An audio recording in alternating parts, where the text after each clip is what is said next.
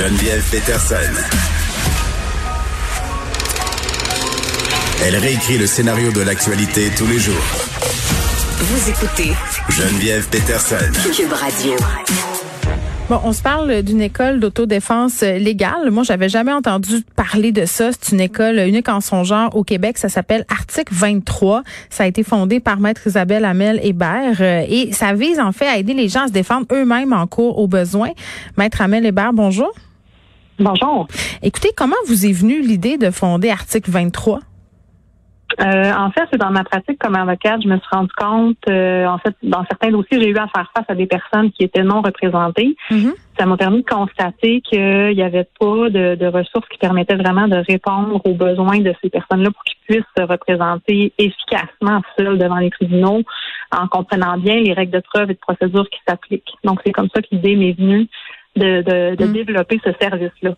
Puis tu sais, bon, moi je lisais euh, cet article-là ce matin, je me disais ok, tu sais, c'est beau, mais j'avais un peu le préjugé. Je me, puis je pense que c'est le cas de bien des gens. Là, on se dit, les gens qui se défendent tout seuls euh, ont un peu le profil plaideur qui est rulant. Là, c'est des genres de complotistes qui croient pas vraiment au système.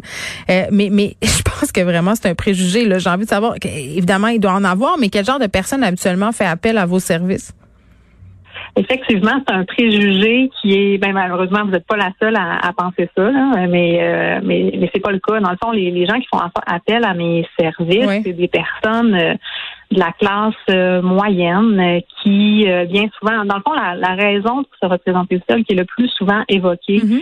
c'est une question de budget, parce qu'on on sait que bon, les frais d'avocat, ça peut être coûteux, puis euh, parfois, si on a un litige euh, de quelques dizaines de milliers de dollars, le calcul en bout de ligne, c'est de savoir bon combien ça va me coûter en frais d'avocat si je me fais représenter versus ce que je risque de gagner ou de ne pas gagner en bout de ligne. Donc, je pense que c'est vraiment le calcul qui est fait le plus souvent. C'est pas des gens, euh, mes clients, c'est pas des gens qui sont devant les tribunaux euh, régulièrement. La plupart, pour ne pas dire tous, ce sont des gens qui vont se représenter en cours pour la première fois de leur vie et euh, qui auraient préféré éviter, évidemment, mais ils se retrouvent dans une situation où ils ont des droits à revendiquer.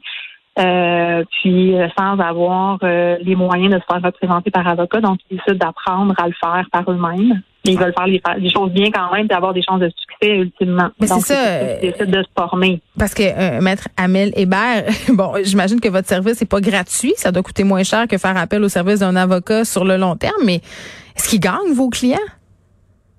Euh, ben écoutez, jusqu'à là, c'est sûr que là, l'école est fondée. Ben oui. L'objectif, c'est d'augmenter leur, leur chance de succès. J'ai pas euh, j'ai pas 10 ans de statistiques à vous offrir parce que ça fait à peine euh, depuis le mois de septembre qu'on a commencé. Mais euh, on a des belles histoires de succès euh, dans des représentations, notamment en cours d'instance où euh, on, on a des clients qui ont plaidé devant des avocats de l'autre côté parce que ça c'est pas parce qu'on se représente sans avocat que l'autre côté ne peut pas se prendre un avocat. Mais là. moi, ça me ferait peur. Ça me ferait peur justement de pas gagner Ouais. devant des avocats plus qu'aguerris, là? c'est très, c'est la crainte que j'entends le plus souvent. En fait, les gens ont l'impression qu'ils vont se faire dévorer tout cru si c'est un avocat de l'autre côté, puis Mais que oui. ils sont, ils sont seuls. C'est vraiment la perception. Mais ce qu'il faut savoir, c'est que ce qui se passe devant les tribunaux, c'est très encadré et prévisible. Il n'y a pas de surprise comme dans les films où euh, une partie va arriver avec un témoin dont on n'a jamais entendu parler Oui, avant, oui. ou va présenter une preuve. euh, euh, tada, qui va, tu qui va revirer complètement la situation. C'est pas comme ça que ça se passe. Tout le monde divulgue ses arguments à l'avance, ses preuves à l'avance. Donc, on, on peut se préparer à l'avance en sachant ce qui s'en vient. Donc, avec un bon coaching, euh, c'est tout à fait possible de gagner. Puis, on a des, on, a des, des beaux résultats. Là, comme je disais, euh, il y a une cliente il y a quelques semaines qui a plaidé toute seule à la cour euh, contre un, un avocat qui demandait le rejet euh, complet de sa demande, puis elle a gagné. Aujourd'hui, ce matin, j'avais une autre cliente qui faisait les interrogatoires hors cours de la partie adverse. Donc, elle s'est vraiment mise dans son rôle d'avocate. Elle a fait ses interrogatoires, elle est allée chercher sa preuve. Puis vraiment, là, ce que je constate, c'est que les gens, ils, ils mettent le, le cœur, l'effort, puis le dossier, ils connaissent super bien. Les faits et les maîtrises, c'est eux qui les ont vécus. Oui, ben c'est vrai. Puis on a le droit de se représenter. C'est d'ailleurs un clin d'œil au nom de votre école, article 23.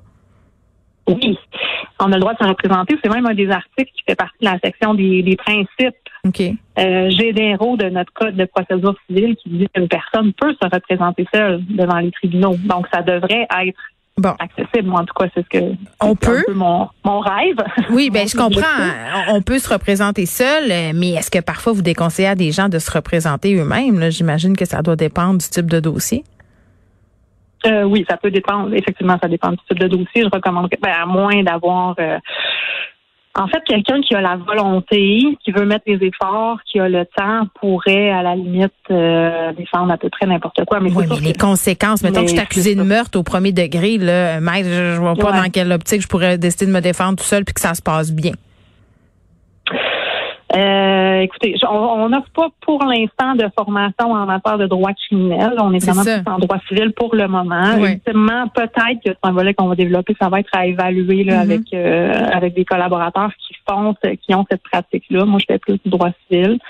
Euh, mais il, il, y a des gens qui se représentent seuls, même dans des dossiers comme ça. Ben oui, je le sais. Oui, oui, puis des fois, ça... Leur, réalité, je la connais pas. Là, pas des fois, ça agace les juges, euh, par ailleurs. Mais euh, un truc que je trouvais super intéressant, c'est la façon dont se sentent vos, vos clients après. Ça doit être un sentiment quand même assez incroyable d'avoir pris ça en main et d'avoir mené cette expérience-là jusqu'au bout. Qu'est-ce qu'ils vous disent, vos clients? Effectivement, c'est vraiment quelque chose qui est, euh, qui est un, une espèce de bénéfice secondaire, si on peut dire, de la formation. Dans le fond, c'est qu'ils ont vraiment l'impression d'avoir pris le contrôle puis de, d'évoluer comme individus. Ils, ont le sentiment qu'ils arrivent mieux à mettre leurs limites, qu'ils euh, qui savent plus, ben, ils savent où aller chercher l'information, dans le fond, donc ils ont l'impression de ne plus se retrouver dans des situations où ils ont l'impression de se faire avoir, comme ça peut arriver des fois dans le quotidien, de se dire, OK, j'ai le droit, j'ai pas le droit, mais là, ils savent comment aller chercher l'information, ou la trouver, donc ils sentent vraiment plus solides.